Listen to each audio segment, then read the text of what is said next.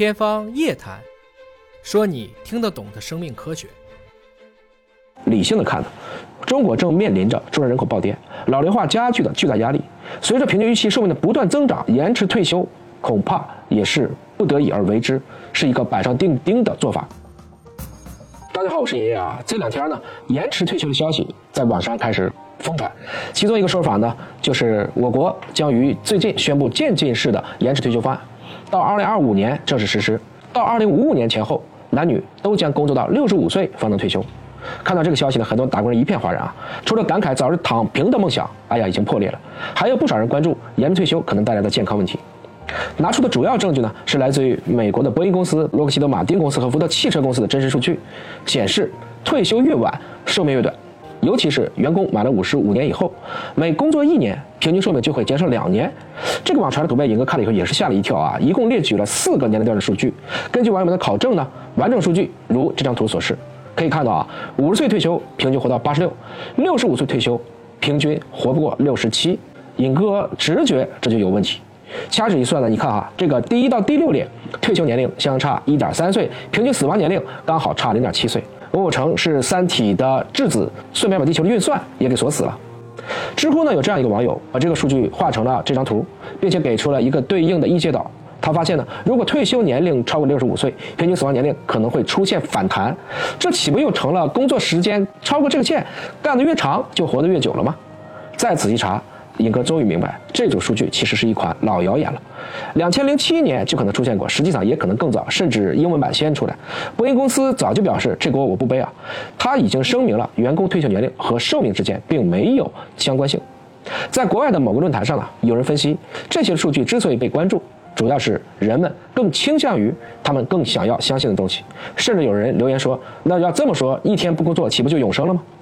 美国社保政策工作室做过类似的研究，得到了和这个网络传言截然不同的结论。研究人员分析了幺零九三八个至少活到六十五岁的男性的情况，发现与提前退休的人相比，六十五岁以上退休的人死亡风险更小。这个研究还特别考虑了受教育情况。受教育程度更高的男性往往更晚退休，受教育程度较低的男性更倾向于提前退休，并且同等条件下死亡风险会更高。所以从另外一个角度来看呢，多读书或者说终身学习肯定是有好处的。那研究人员也表示呢。他们还并没有分析为什么寿命和退休年龄会呈现一个正相关。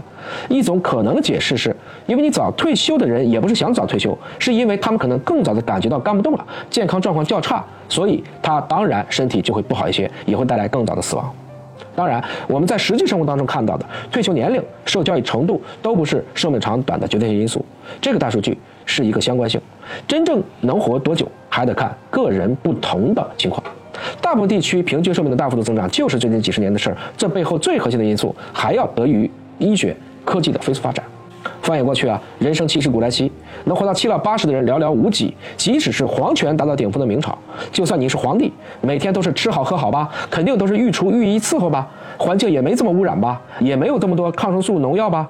但是平均寿命不到四十一岁，明朝皇帝活得最长的是朱元璋，也不过就是七十岁。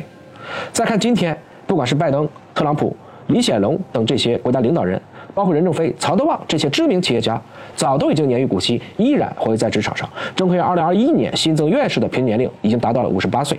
往后这些大佬发着发光的日子其实还很长，因为中国现在平均期寿命已经达到了78.2岁。